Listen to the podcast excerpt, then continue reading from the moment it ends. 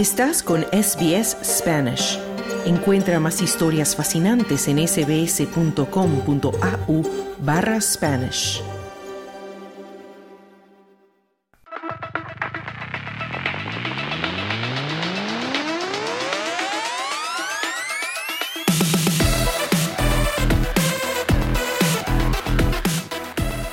Ya llegamos a tiempo de deportes y se encuentra con nosotros nuevamente Esther Lozano. Esther, ¿cómo estás? Hola Carlos, muy bien.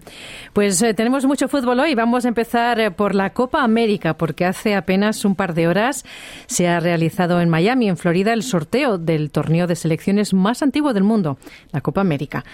En los resultados para la edición del 2024, Argentina va a jugar el partido inaugural, que va a ser el 20 de junio en Atlanta, frente a Canadá o Trinidad y Tobago, que se enfrentarán en una repesca de CONCACAF en marzo. Y los, dos, eh, los otros dos integrantes del Grupo A serán Perú y Chile.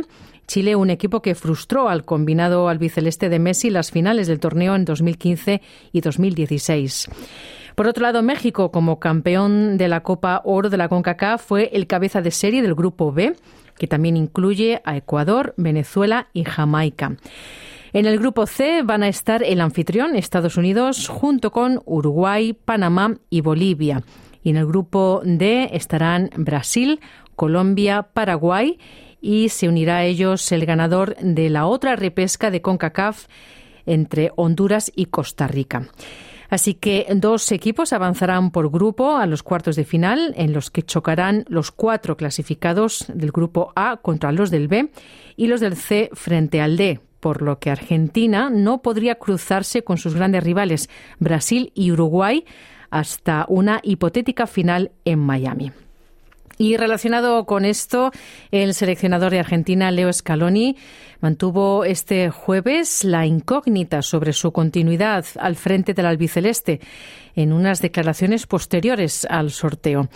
Dijo que había hablado con el presidente de la Federación Argentina, con Claudio Tapia, que había hablado hoy en muy buenos términos, como siempre, y dijo que todavía necesitaba darle vueltas a su cabeza. Esto lo dijo a un grupo de periodistas. Y esto ocurre semanas después de haber dejado entrever una posible renuncia. El técnico, cuya trayectoria brillante al frente de Argentina incluye una victoria en la Copa América del 2021 en Brasil y, por supuesto, la victoria en el Mundial de Qatar 2022, descartó que sus dudas se deban a un conflicto con los dirigentes de su federación. Dijo además que habló y que volverá a hablar en los próximos días con el líder del albiceleste, con Leo Messi, a propósito de su futuro como seleccionador. Así que estaremos pendientes si va a, continuar o no Scaloni como seleccionador de Argentina. Y seguimos con el fútbol. Nos vamos ahora a la Premier League. El Tottenham perdió en su estadio ante sus vecinos del West Ham por 2 a 1 este jueves, en un partido que bajó el telón de la, de la fecha número 15 de la Premier League. Una cuarta derrota en cinco partidos. Quintos con 27 puntos están, mientras que el Everton escapó del descenso al ganar al Newcastle por 3 a 0. El Tottenham parece que está en caída libre y sin frenos, invicto hasta finales de octubre. El club londinense encadena reveses con tres derrotas consecutivas contra Chelsea, Wolverhampton y Aston Villa.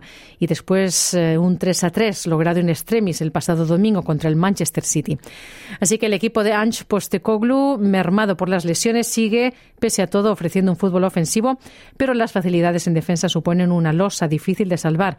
En cinco partidos ha recibido 13 goles y en todos ellos el Tottenham fue el que abrió el marcador.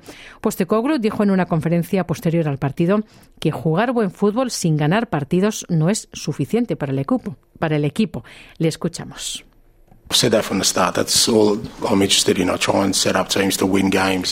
Lo he dicho desde el principio, eso es todo lo que me interesa. Intento organizar equipos para ganar partidos y el 1 a 0 en el entretiempo no fue una buena actuación nuestra.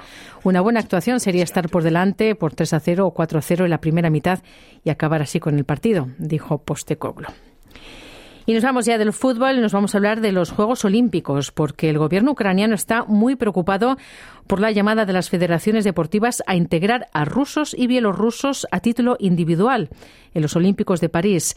Esto lo dijo el jueves el ministro de Deportes interino de Ucrania, Marvit Vini. El martes las federaciones deportivas internacionales pidieron al Comité Olímpico Internacional, al COI, admitir lo más pronto posible a deportistas rusos y bielorrusos a los Juegos bajo bandera neutral. Desde el principio de la guerra en Ucrania, iniciada por la invasión rusa en febrero del 2022, el COI había retrasado su decisión sobre la participación de atletas rusos y bielorrusos en los Juegos Olímpicos. La solución reclamada por las federaciones deportivas y los comités olímpicos nacionales es una admisión de rusos bajo bandera neutral sin camisetas ni himnos nacionales pero algo que no le gusta a Ucrania. Así que el ministro de Deportes dijo respetar el principio de neutralidad, pero dijo que la neutralidad solo es posible en tiempos de paz. Y dijo que cuando hay una guerra y una nación destruye a otra, la neutralidad se convierte en irresponsabilidad. Así que veremos a ver en qué queda todo esto. Y hasta aquí los deportes. Dale un like, comparte, comenta. Sigue a SBS Spanish en Facebook.